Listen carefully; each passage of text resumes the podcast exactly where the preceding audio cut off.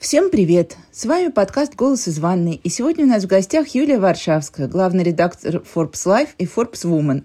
А еще Юля раньше работала в Меле. 40-метровая квартира, ребенок и много работы. Поговорим про изоляцию.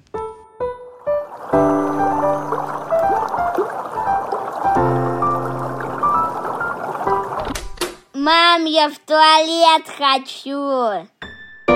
Дорогие друзья, у нас для вас конкурс. МЕЛ вместе с Детским центром Музея Москвы решили разыграть сертификат на участие в каникулярной программе летнего онлайн-практикума «Дети в городе М».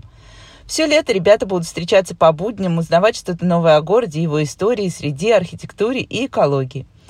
Поучаствовать очень легко. Нужно оценить и оставить отзыв на наш подкаст «Голос из ванны» в приложении Apple Podcasts. В конце мая редакция «Мела» случайным образом выберет победителя – Подробную информацию о конкурсе мы оставим в описании этого выпуска. Ждем ваши отзывы. И спасибо, что слушаете нас и читаете мел. Юля, привет. Расскажи, пожалуйста, кто ты, с кем ты, где ты, сколько ты и так далее. Короче, все, что может дать нашим слушателям представление о твоей самоизоляции. Обычно я спрашиваю квадратные метры сразу, потому что оказалось, что квадратные метры многое решают в нашей жизни снова. У меня их немного, 42 квадратных метра. Одна комната спальня и одна комната, которая типа гостиная, совмещенная с кухней, поэтому мы фактически в каком-то одном котле с ребенком. Я вдвоем э, с ребенком. Я работаю в том же режиме, в котором я работала, вернее, в 8 раз больше. Я редактирую Forbes Life и Forbes Woman. И, кстати, когда я сказала одному своему другу, что вот он спрашивал, с кем у тебя будет интервью, я говорю, вот, я Мела. Он говорит, ну ты должна дать дисклеймер в начале, что ты в Меле работала, что это почему-то решил, что это очень важно, чтобы я сказала нашим слушателям и зрителям, что я работала в Меле, поэтому мы не очень а, как-то, что мы немножко субъективны тут все. Сказала. Расскажи немножко про своего сына еще, потому что мы всегда говорим как раз, ну, в Меле мы же все время говорим не только про родителей, но и про детей. Тоже сколько ему лет, куда ходил ли он в детский сад до того, как началась самоизоляция, что в итоге сейчас, кто у тебя приходящая няня, онлайн-няня или что-то еще. Юля, Юля мотает головой. А, значит, у меня сын Давид, ему 7 лет. Важно, наверное, сказать, что у него раз расстройство аутистического спектра в компенсированной легкой форме. Поэтому для него все эти вещи несколько иначе проходят, чем для обычных детей. Да, он ходил в детский сад, э, не очень сильно его любил, потому что там была какая-то довольно противная совковая воспитательница в супердорогом частном детском саду со всеми, значит, прибамбасами, тремя языками и бла-бла-бла. И вот оказывается, что даже в таком месте, в центре Москвы, ты можешь наткнуться на какой-то дикий совок вообще. Вот как вот мне говорили в школе в Кунцево, бесплатной, общеобразовательной.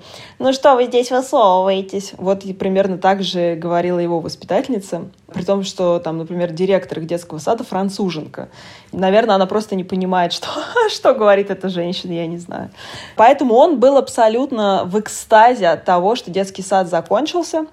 А мы не стали подписываться ни на какие их онлайн-занятия, потому что я с большим трудом представляю себе своего ребенка сидящим с какой-нибудь там, ну, сто... И, наверное, если бы там были люди, которые ему нравились, э, да, я бы оставила но э, платить ту сумму, которую мы платили за детский сад э, ради онлайна раз в день, ну, нет, нет. Мне проще самой заниматься. Слушай, а, кстати, вот такой важный вопрос. Садик, ты нормально отнесся, что вы взяли и спрыгнули с лодки? Потому что я знаю, что многие частные сады стали выставлять какие-то совершенно невыносимые денежные условия людям, типа, что отзывать гарантийные взносы, вот эта вся история. То есть многие люди прям четко попали на большие деньги. Ты знаешь, в данном случае э, у них не было такой возможности, потому что 14 марта начался карантин наш, то есть мы с, меня отпустили на работе с 14 марта на карантин, а 23 марта у ребенка закончился контракт за триместр. И учитывая, что он 1 сентября идет в школу, и это были бы последние два месяца его обучения в этом детском саду, потому что с лета у него должен был начаться лагерь школьный, э, который готовил бы его к подготовке к школе, то мы просто не стали продлевать с ними контракт на следующий триместр. У них не было никакого выбора. никакой возможности нас как-то... Ну, наверное, они расстроились, но это уже меня не касается. Я не видела в этом никакого смысла. Первое время ко мне ходила няня, когда еще было непонятно. Она живет в соседнем доме, и было не очень понятно, насколько все это может быть критичным. Но спустя еще пару недель мы приняли решение с папой. Он живет тоже в соседнем доме, в другом, не в том же, где и няня. Мы все живем в разных домах э, э, по соседству друг с другом что, наверное, мы не хотим рисковать, потому что у няни тоже какая-то своя там личная жизнь и все такое. Поэтому вот уже, наверное, полтора месяца я с ним одна, и на два дня он уходит к папе. И это довольно-таки тяжело, особенно вот в последнюю неделю. Все было как-то было очень так довольно спокойно. Но последнюю неделю у ребенка прямо вот какая-то дикая тревожность. Я не знаю, с чем это связано. Может быть, какая-то общая усталость. Но он стал очень сильно реагировать на какие-то совершенно малейшие проявления физические, ну там что-то у него защипало в носу, или он, я не знаю, там ударился коленкой, и он видит в этом просто какой-то, то есть у него вот такая, как вот у взрослых бывает, вот у меня был какой-то период за этот карантин, когда мне неделю было очень страшно, что, значит, все, что со мной происходило, я воспринимала как какие-то симптомы. Но у меня в голове есть коронавирус, и я читаю все эти статьи, а ребенок мой в достаточной степени от этого всего изолированный. То есть мы с ним это не обсуждаем, мы его никак не пугаем. И я вообще его стараюсь от этой всей темы оберегать, потому что я не считаю, что ему нужно об этом как-то много знать потому что это только сеет тревожность. И вот даже несмотря на такое оберегание, я не знаю, правда, вот я сегодня до нашего эфира написала его нейропсихологу, и буду это выяснять, потому что он, правда, целый день на грани вот слез, и это очень тяжело. Ну, то есть э, с ним ничего не происходит, и ты как бы, ну, конечно, ты очень хочешь его пожалеть, но когда он сутки ноет не из-за чего, а тебе нужно ответить на 8 зумов, э, провести 5 интервью, э, это, конечно, сводит с ума. И вчера у меня, если честно, первый раз за все эти два месяца был какой-то блэкаут, когда я просто швырнула в кровать ноутбук перед каким-то очередным эфиром, потому что ну, просто вот этот вот э, монотонное нытье и монотонный зум, они меня начали сводить с ума. Вот. Слушай, ну вот это очень интересно, потому что, ну, у меня же самые обычные, как бы у меня ребенок суперстандартные схемы развития, вот, и более того, мы вот, я уже рассказывала в предыдущих выпусках, мы тут комфортно достаточно изолированы на даче, у меня тут на прошлой неделе случился такой супер fail работающей матери, потому что я вела какой-то эфир тоже очередной, и ко мне пришел ребенок забрать какой-то лего-корабль, я говорю, бери корабль иди, пожалуйста, вниз, ну, потому что если он начинает играть возле меня в лего, это сопровождается пением, все очень громко. Ну, в общем, он забрал корабль и постарался, как хороший сын, быстренько убежать с второго этажа. И я открываю эфир и говорю, добрый день, с вами снова Мел, и слышу ужасный звук падения с лестницы моего ребенка, вот. В общем, у нас такая винтовая дачная лестница, лучший образец винтовых дачных лестниц. К счастью, он пролетел без последствий, ну, то есть на попе синяк, ну ладно, это мы намазали арникой и решили, что все нормально, но с тех пор он тоже превратился в маленького ипохондрика, и очень много иное это плачет. Я уж не знаю, то ли это вот тоже то, что мы пересиживаем уже, пусть даже на даче, но все равно пересиживаем на одном месте, а, то ли это какое-то просто общее ну, восприятие уже и моего тоже состояния, хотя я стараюсь его не травить ничем.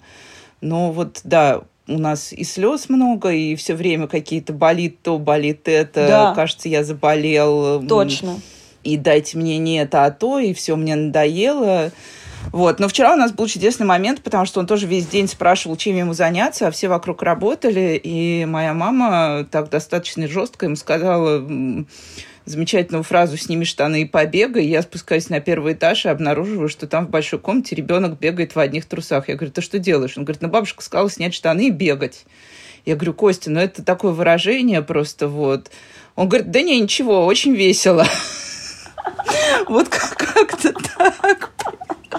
И я поняла, что это общий рецепт, что нам всем надо снять штаны уже и побегать, пусть даже по комнате. Ну, ты знаешь, я как бы делаю это раз в день. Я в шортах, в шортах бегаю, значит, на тренировках раз в день. И надо сказать, что это очень не помогает. Вот, Юль, я спрошу про это, потому что я супер лузер тренировок и всего, я ничего не делаю. Я сижу, вот у меня тут белый стул, вот на нем я сижу целыми днями и вообще стараюсь поменьше двигаться. Ты занимаешься, давай про мотивацию. Ну вот я не могу представить, действительно, ты провел 500 зумов, тебя завалили тысячи писем, ты утешил 50 сотрудников, которые очень тоже тревожатся и говорят, что они уже больше так не могут. А после этого давай вставай, и вот это гантельки или что, что там у тебя? А я до этого делаю, до этого. Это очень важный момент. После этого я не могу делать ничего. Я вчера а, при том, что я пытаюсь как-то, значит, заставить себя пить только одну бутылку вина в неделю, ну, потому что я-то одна живу, понимаешь, э, и ну, конечно, я выхожу с девочками на скайп э, с вином, но это все равно как-то попахивает бытовым алкоголизмом. Поэтому, значит, я решила с прошлой недели пить только одну бутылку в неделю. И вчера вот я не, не выдержала и нарушила этот свой пакт, потому что вчера я отдала, я отдала сына папе вечером. И я, честно говоря, вот волнуюсь, что будет сегодня, потому что я сегодня вечером э, там веду важный эфир. Короче, мне нужен, нужно вечером быть одной дома. И я вот, они там пишут мне всякие сообщения от папы, что, значит, у них тоже там тревога, слезы, сопли. И я волнуюсь прям, что меня ждет сегодня. Но вчера я отправила его папе открыла бутылку вина и просто села с подружкой поговорить по зуму, потому что ну просто невозможно. Нет, в такой момент я, конечно, ничем заниматься не могу. Но утром я занимаюсь, я встаю очень рано, я выпускаю первые тексты на сайт, которые обычно там готовы уже с вечера. А потом я встаю и час занимаюсь, потому что это мне помогает настроиться на дальнейшее. Ну, мне кажется, что это дает какой-то выброс эндорфинов, насколько я понимаю физиологию. Вот. И на этих эндорфинах я еще какое-то количество часов могу продержаться. Вот сегодня у меня в 9.30 была тренировка с тренером моим Ирой, она очень веселая, она кричит мне «Раз, два, три, четыре, пять, давай, я, да, да, ягодицы вверх, ягодицы вверх!» И после этого часа, значит, э, с э, Ирой, которая, мне кажется, может просто взять и поднять какой-нибудь дом и переставить его на соседнюю улицу, мне становится легче. То есть я еще какое-то количество часов смогу продержаться. Вот. Поэтому это чисто просто самоспасение. Да, я просто думаю о своих утренних подвигах. Мой утренний подвиг этого дня, я встала тоже, причем ну, у меня все побудки абсолютно одинаковые. Я лежу в кровати, на меня падает туша ребенка и кричит, мамочка, утро наступило, пора на работу. Это происходит в диапазоне там от 6 до, в лучшем случае, 8. Поэтому я сегодня вот в 7 встала, думаю, нужно что-то поделать. Я тут пошла на огород, нарвала редиски, вот, и думаю, ну окей, я буду завтракать редиской, это был мой главный трудовой подвиг. А вчера у меня еще было тоже, я, вот да, кстати, нет, все-таки дети заражаются, наверное, от нас, потому что вчера я себя очень плохо чувствовала и у меня была какая-то мелкая температура, ломила все тело, а с учетом того, что я все-таки выезжаю в Москву и хожу во всякие, ну, иногда по обязанности во всякие места, я начала очень тревожиться и отогнала от себя всех, сказала, что я буду сидеть тут на втором этаже, вы ко мне не приближайтесь, я буду пить теплый чай. Мне принесли чай и сказали, понюхай, чувствуешь ли запах? Я говорю, чувствую, с лимоном. Говорит, да нет, ты здорова, давай, все, работай дальше. Добрые все. Да, все устали, от усталости становится каждым днем все добрее и добрее. Да, да, да. Вы вообще выходите куда-то? У меня есть одна из моих сотрудниц, она тоже мама, которая растит одна ребенка, и вот для нее проблема даже, ну, то есть к ним когда-то там не приехала какая-то доставка, а ребенку 4 года. Она говорит, ну, я оставила его дома, и пошла в магазин, включила там на планшете скайп, как-то это самое, и бежала, ну, она говорит, магазин прям во дворе, это 10 минут добежать и взять там молоко, что ли, какое-то, ну, в общем, что-то такое совсем бытовое.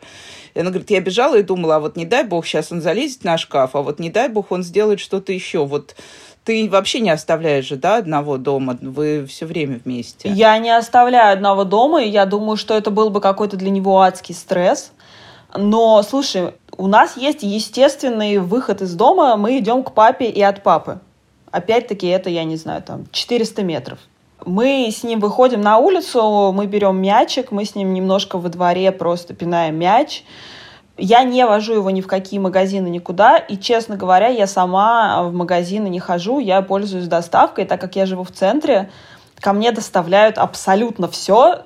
Вот сейчас у меня с прошлой недели стала работать лавка, и теперь мне доставляют абсолютно все за 15 минут. В этом смысле, конечно, э, я ну, именно территориально в привилегированном положении. Даже в самые тяжелые дни, когда вот там, помнишь, был какой-то момент в марте, когда все накрылись доставки, у меня все равно возил вкусвилл, ну просто потому что я в самом центре.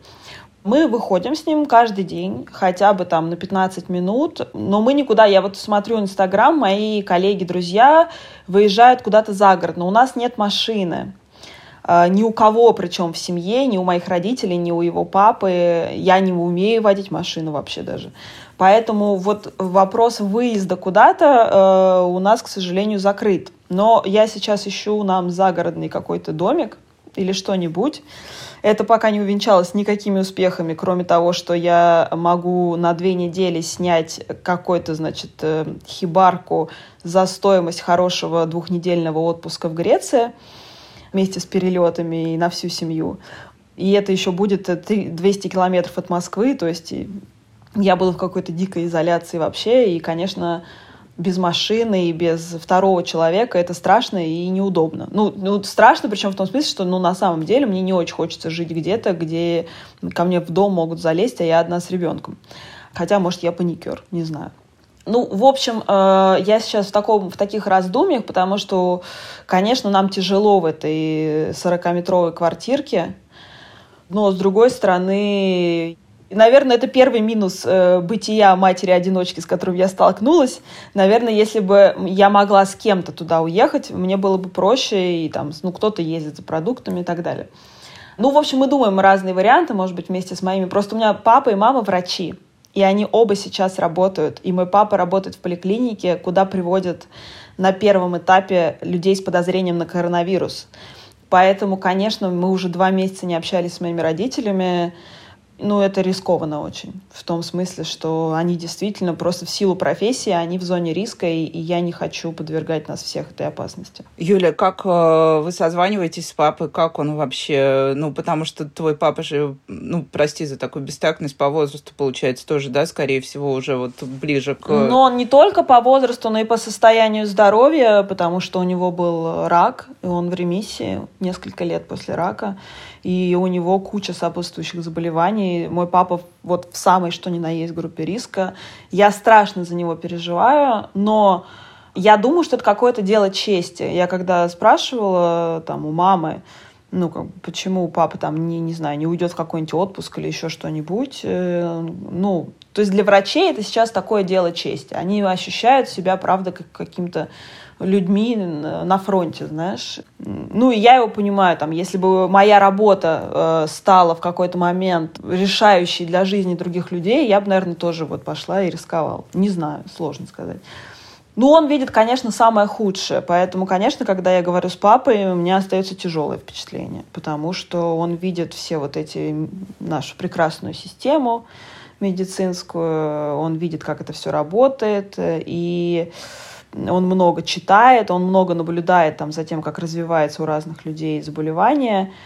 И он говорит всякие вещи, которые, конечно, слушать надо, но не хочется, так я скажу. Тогда я задам все-таки этот вопрос. А, не знаю, как у тебя в окружении, у меня в окружении и были, есть масса людей, которые условно говоря, вот эти отрицанты, да, люди, которые говорят, что, ну, я не буду даже брать такие совсем психопатические истории с э, мировым заговором и распространением вируса через сотовые вышки, но есть люди, которые, да, упорото говорят, что опасность преувеличена, все это ерунда, маски я носить не буду, перчатки – это полная глупость, я прочитал 150 рекомендаций ВОЗ, я знаю, как должно быть. Вот у тебя такие есть, и как ты вообще споришь или нет? Я, например, поняла, что я ну, что у меня вообще нет сил спорить. Я даже, я никогда в жизни не раздавала баны в Фейсбуке, но за исключением только тех, кто прямо угрожает или что-то делает. Но тут я пару банов э, посеяла, потому что люди, которые приходили ко мне в личный Фейсбук и писали, что я просто, например, решила поменьше работать и жить на даче в собственном удовольствие, прикрываясь несуществующей угрозой. Ну, я просто дала бан и ушла со спокойной совестью, потому что спорить с этими людьми я как-то не очень понимаю, как, и даже не понимаю, нужно ли. Ты знаешь, это, мне кажется, вопрос, он гораздо более глобальный, чем вопрос о коронавирусе и том, как эти люди ведут себя во время коронавируса, потому что Я э, для себя уже давно много лет назад решила, что я никого ни в чем не убеждаю, ни с кем ни, ни чем не спорю, кроме людей, которые находятся в самом ближайшем круге. И надо сказать, что в моем ближайшем круге, и в том числе в моей ленте Фейсбука, все страшно просто сознательные. Единственное, что есть довольно большое количество людей, которые выходят на работу и рискуют действительно там, своим здоровьем и здоровьем других людей из-за работы. Это, я не знаю, там, продюсеры съемок, которые все равно сейчас продолжаются. Это, да, ну, собственно, ну, я выезжаю раз в неделю. Ну, вот, правда, я уже неделю две не ездила никуда, но было пару-тройку раз, когда я выезжала, ну, в том числе, например, на съемку рекламного э, видео очень большого московского торгового центра. Там было пусто, там никого не было, но все равно там было какое-то количество людей, которые там, не знаю, убираются и что заходят. Я чувствовала себя очень дискомфортно, мне было очень стыдно, потому что я могла там заразиться и заразить, там, не знаю, своих каких-то самых близких людей, с которыми я вижусь, типа там папа моего ребенка, моего ребенка и так далее. Но я понимаю, что если я этого не сделаю, то, может быть, мне не, некуда будет выходить работать после этого карантина. Вот. И ты как бы, вот как, знаешь, там э, а, какая-нибудь Ангела Меркель сидит, решает, что мне важнее, человеческая жизнь или экономика? Вот как бы ты тоже какой-то, ты такая маленькая-маленькая Ангела Меркель, которая решает для себя, что тебе важнее, экономика или жизнь человека. Ну, я, конечно, сейчас утрирую и шучу, но на самом деле очевидно, что мы все так или иначе этот микровыбор каждый день делаем. Ну, иногда приходится делать его в пользу риска, но э, для меня это не то, что какое-то там диссидентство или я чего-то не понимаю, просто жизнь ставит тебя в такие условия. Поэтому я так скажу, тех людей, которые вынуждены это делать, я не осуждаю, я их понимаю, но мне кажется, что вот этот микровыбор каждого из нас, он должен быть все-таки чаще в сторону осторожности. Ну все, на серьезные темы поговорили, давай... Про веселое. Да. Я со своим остывающим кофе, я наконец-то добралась до кофе. У меня тоже, у меня, видишь, э, какой-то тут прям рустик-рустик О, да, да, у тебя, да. Я очень тебе завидую. Я, я первый раз в жизни завидую страшно людям с дачей. Я из тех вот этих гнусных людей, которые обожают асфальт, дым, которые приезжают на дачу и говорят, господи, как у вас тут скучно, и там, типа, я поехала, я больше двух дней на дачу не могу. И сейчас я, мне просто, знаешь, пощечиной пролетела, леща мне жизнь дала, потому что теперь все это мое нытье по поводу загородной какой-то жизни, оно я теперь завидую страшно всем людям, у кого есть загородный дом. Слушай, ну я, с одной стороны, всегда очень любила дачу, с другой стороны, дача всегда была, ну, это такое место, где мама с ребенком проводит лето, а я приезжаю на выходные. И вот когда мы сюда взяли, и когда там это было начало апреля, что ли, все обрушились, я, знаешь, с ужасом ходила и смотрела, и первое время у нас не было ни горячей воды, там, ни того, ни сего, и было очень холодно, и я топила безостановочно эту печь, и возила на тачке дрова, вот так вот провел эфир, сбежал вниз, быстренько еще тачку дров подвез, там, перетаскал их, сел опять, там, потом пошел кипятить, вот, я прям вспомнила дачу своего детства, где как раз было все вот очень просто, вот берешь эти два огромных ведра, в каждое ведро по кипятильнику, потом ты начинаешь мыть ребенка, ребенок кричит, мама, тут так холодно, мой меня быстрее, растирай меня быстрее, я побежал, я больше не могу, почему мы сюда приехали? Хотя он был тоже рад, потому что он сел на карантин достаточно рано, и сначала со своей бабушкой и дедушкой, он еще меня не видел недели три почти.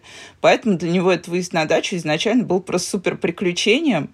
Но вот сейчас прошло сколько, да, уже полтора месяца, и вот тут есть и горячая вода, у меня даже уже есть прибор, который называется посудомоечная машина, и он существенно облагораживает нашу это семейную серьезно, жизнь. Это серьезно, это достижение.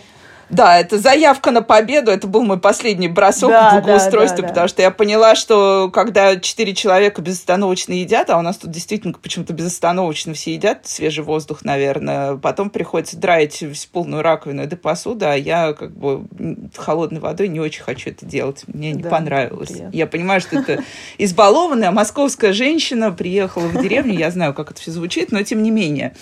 Вот про материнство, да, есть что-то такое, что ты стала делать, чего ты не делала раньше. То есть, ну вот, я не знаю, мне некоторые наши собеседники рассказывали, что они теперь с детьми там много играют в настольные игры, кто-то стал перед сном там больше читать, вот что-то такое. Или у вас все достаточно прям day by day, как обычно? Наверное, главное изменение я стала проводить со своим ребенком время в одном пространстве. А, потому что до этого я уходила в 9.30 э, из дома и в 8 возвращалась. Этому первому изменению подчинены и все остальные. Я готовлю ему еду три раза в день. И мы с ним, значит, печем вместе пирожки, э, эти маффины. Вот, у нас есть любимое развлечение. Э, мы печем маффины, и более того, значит, так как мы не, ну, я не ем вообще и сладкое уже два месяца, а он не способен съесть, э, типа, там, противень этих маффинов, э, мы их отправляем. И вот он, мы, значит, то бабушке отправим коробку маффинов, то там каким-то подружкам, то друзьям. Просто его нейропсихолог еще вот прямо перед карантином посоветовал нам готовить вместе. Потому что это на самом деле, вот ты знаешь, смех смехом, она оказалась, что э, готовка по рецепту, когда у тебя прописан рецепт, развивает у детей с особенностями э, те лобные доли, которые отвечают за самоорганизацию. И есть две вещи, которые этому помогают. Это готовка по рецепту, но только очень важно, чтобы это было именно вот типа прописанный рецепт, по которому ребенок идет в готовке. И изучение танцев. Поэтому у нас с ним есть э, три основных, э, ну, помимо там каких-то подготовки к школе, еще каких-то игр и так далее, у нас с ним есть три регулярных занятия. Это значит, мы готовим вместе, э, мы три раза в неделю вместе занимаемся ритмикой, в Зуме, у него есть преподаватель, но так как ему сложно из Зума, ну, Зум еще тормозит и все такое, я танцую рядом с ним, то есть я как бы такой проводник между ним и э, преподавателем. И мы с ним выучили все вообще танцы вот знаменитые, которые только могут быть, Макарена, Лас Кетчуп, я даже выкладываю иногда в Инстаграме эти видео. Я смотрела с большим удовольствием Макарену и думала, что это человек повышенной стойкости. И это какой-то вот танец, это какой-то невероятный обмен радостью с ребенком. Потому что, ну, когда ты танцуешь Макарену в 30 лет после 8 зубов, ты как бы не можешь не ржать, понимаешь? Поэтому я, конечно, не танцую Макарену с, типа, вот так. Я смеюсь, мы веселимся, мы прыгаем, или мы с ним там какой-нибудь скибиди танцуем, какие-то трясем попой, понимаешь? И это реально какой-то сброс вот этого. То есть он видит маму не, не, не, не вот такую вот э, у ноутбука, а он видит маму, танцующую под всякие дебильные танцы. Ну и футбол. Мне запретила, значит, э, основатель этой. Я послала видео, пока смотри, как занимаюсь, говорит, отойди в сторону и ничего не подсказывай. Вот, потому что я, конечно, ну давай, давай, мячик, ну сюда, поставь. В общем, оказалось, что во время тренировки родители должны уйти в другую комнату и не, помогать ребенку. Это очень сложно. Поэтому я стою за углом и снимаю, как он, значит, мячиком что-то там куда-то пытается. Но это выглядит, честно говоря, очень смешно. На футбол это не очень похоже. Но ребенку это доставляет невероятное удовольствие. Ну, а у меня это отнимает на целый час ноутбук. Потому что у нас только один, у нас только один ноутбук. И я как бы получаюсь э, в ситуации, когда я не могу работать, я просто стою и там что-то пританцовываю рядом с ним. Вот это то, чем мы занимаемся вместе. Я, честно говоря, должна сказать, что все вот эти штуки с подготовкой к школе, вот то, что мы с ним садимся и что-то там, значит, решаем, это выглядит все очень, очень печально. Потому что, ну, я мама как бы для веселья всегда была. Я вообще считаю, что как бы я нужна для веселья и любви. А вот насколько возможно передать всю нудную часть кому-нибудь еще, я ее передаю. Мне кажется, ну, то есть, типа, чтобы там это делала няня в детском саду, а я пришла, и вот как бы у нас только там знаешь, типа, я должна ему передать какие-то жизненные ценности, любить его и, и, и заботиться о нем, готовить ему еду.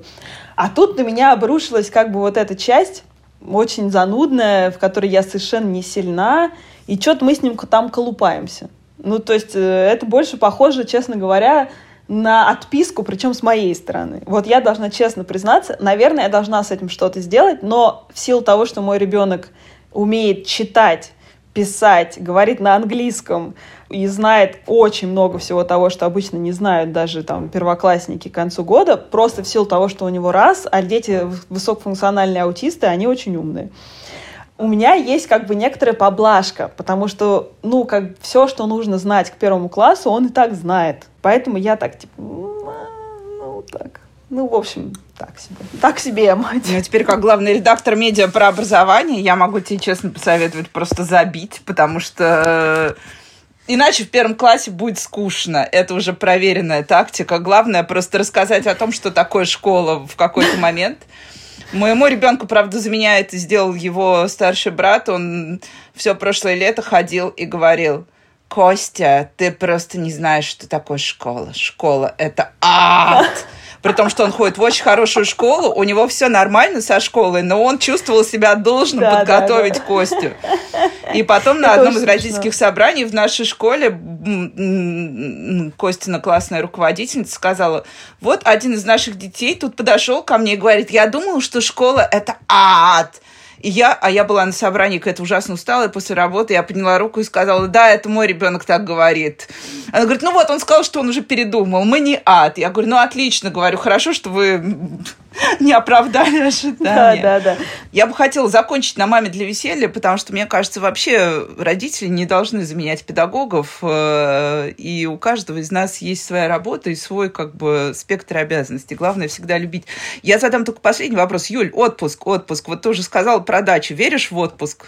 Верю, верю, Лето, я море. верю в отпуск. Я отложила на него деньги. Они, значит, я просто их, значит, колупала каждый месяц, понимаешь, и вот из сердца из своего. Не покупала себе шмотки, э, значит, экономила на каких-то там радостях жизни и отложила эти деньги. И если я их не потрачу на нормальное двухнедельное море, с, значит, с жарой, с солнцем, то я просто даже не знаю, что вообще. Я их просто, наверное, разорву и выкину эти деньги. Потому что, потому что в них как бы я... Так не них... доставайтесь вы никому. Да, да, да. Я, знаешь, я смотрю на них, у меня есть такой счет в этом э, накопительный, я их туда перекинула, чтобы не потратить. Вот, я смотрю на них, и они мне, я вижу море. Слушай, на самом деле, если серьезно, я почитала всякие, в том числе на Фарпсе выходили тексты, и мы сейчас готовим всякие тексты. Я искренне надеюсь, что если не будет второй волны, все будет идти так, как идет сейчас, то к сентябрю на какие-нибудь маленькие греческие острова можно будет поехать. Какой-нибудь маленький греческий остров, надеюсь, э, нас приютит. И даже я обсуждала с мамой вчера, может быть, стоит сейчас билеты, например, на, на Крит стоят 16 тысяч рублей. Вот. Ну, в смысле, на сентябрь, не, не на сейчас, на сентябрь. И мы с ней даже думали, может быть, какую-нибудь возвратную путевку, что ли, купить. Ну, в общем, мы как-то это обсуждаем. Я искренне верю, что вот перед школой я ребенка смогу отвезти, потому что я помню в своем детстве, ну, как бы, понимаешь, мы, мы жили в Барнауле, в 90-е 90 годы. И вот для моих родителей было супер важно отвезти меня перед школой на море. И меня перед первым классом отвезли на две недели на море в Турцию первый раз в жизни. Что вообще было каким-то космосом просто. И как-то, видимо, у меня вот паттерн остался. Это мне важно, хотя мой ребенок был на море просто 500 раз уже за всю свою жизнь, и ничего он там нового не увидит. Но для меня как-то вот это очень важно, что перед первым классом нужно поехать на море, отдохнуть, и дальше уже вот в этот учебный год идти с каким-то супер позитивным э, настроем. Не знаю, у меня как-то вот так с детства осталось. Ну и вот тут все можно ставить точку. Я тоже, меня тоже всегда возили перед школой укрепить здоровье но это было еще в Советском Союзе, мы ездили на Черное море, но это было супер прекрасное время, которое я до сих пор помню, и поэтому я тоже маниакально вожу ребенка на море каждый год, хотя мне говорят, у нас же тут такое озеро. Нет, ни одно озеро не заменит русскому человеку теплое море, особенно человеку из Москвы, мне кажется. Спасибо большое, Юль. Спасибо. Целую. И я тоже. Давай поедем в отпуск да, поскорее. Да, всем, всем в отпуск вообще. Пока. Спасибо огромное. Мне было очень приятно. Вы слушали подкаст «Голос из ванной». Ставьте нам оценки.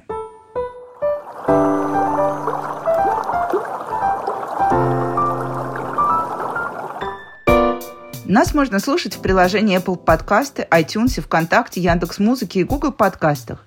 И мы будем рады, если вы подпишетесь на наш подкаст и оцените его в приложении. Это поможет другим слушателям узнать о нас. Подписывайтесь на нас в соцсетях, ссылки мы оставим в описании. До новых встреч!